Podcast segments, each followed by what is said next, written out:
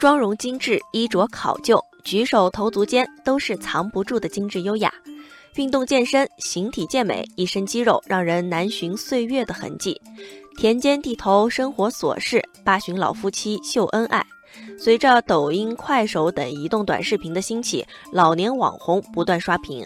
去年，尤其是下半年以来，大量老年网红在短视频平台诞生。目前，这些老年网红的商业价值也在被挖掘。从广告定价来看，老年网红和一般网红相似，都是根据粉丝量、视频长度和变现形式来确定商业推广的价格。例如，罗姑婆单条广告视频的报价在三万元左右，淘气陈奶奶的报价在五万元。不少人好奇，为什么老年网红吸引了这么多粉丝和流量呢？网友船长说：“现在不是流行反差萌吗？”看上去特别朴素普通的老奶奶，经过打造之后变得惊艳，让人眼前一亮，这让人觉得挺有意思的。网友安德烈说：“平台上泛滥的小哥哥小姐姐已经让人审美疲劳了，一些中老年形象带来的搞笑、智慧、优雅，反而给人耳目一新的感觉，同时也让那些刷短视频的中老年人们不再害怕变老，对老年生活充满信心。”网友蓝点说。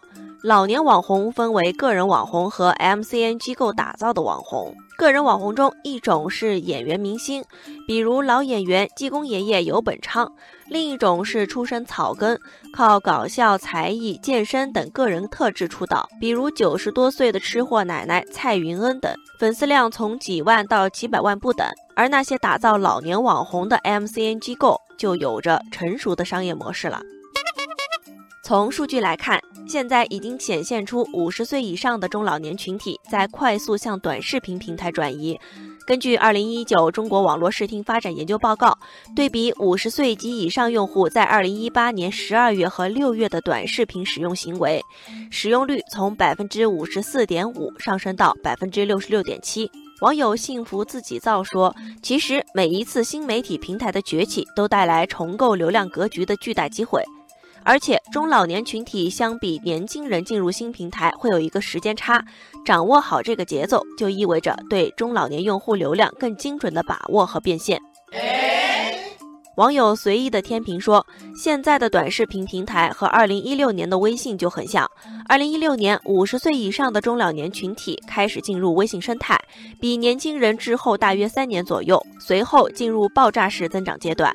一般人都认为短视频是年轻人的玩意儿，和大爷大妈、爷爷奶奶扯不上关系。这就好比当年认为微信是年轻人的主战场，家里的父母亲戚怎么可能玩微信呢？”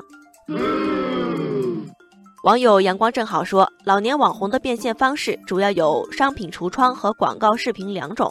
目前来看，老年网红的商业变现多以年轻人相关的产品为主，这与老年网红现阶段的粉丝年龄结构密切相关。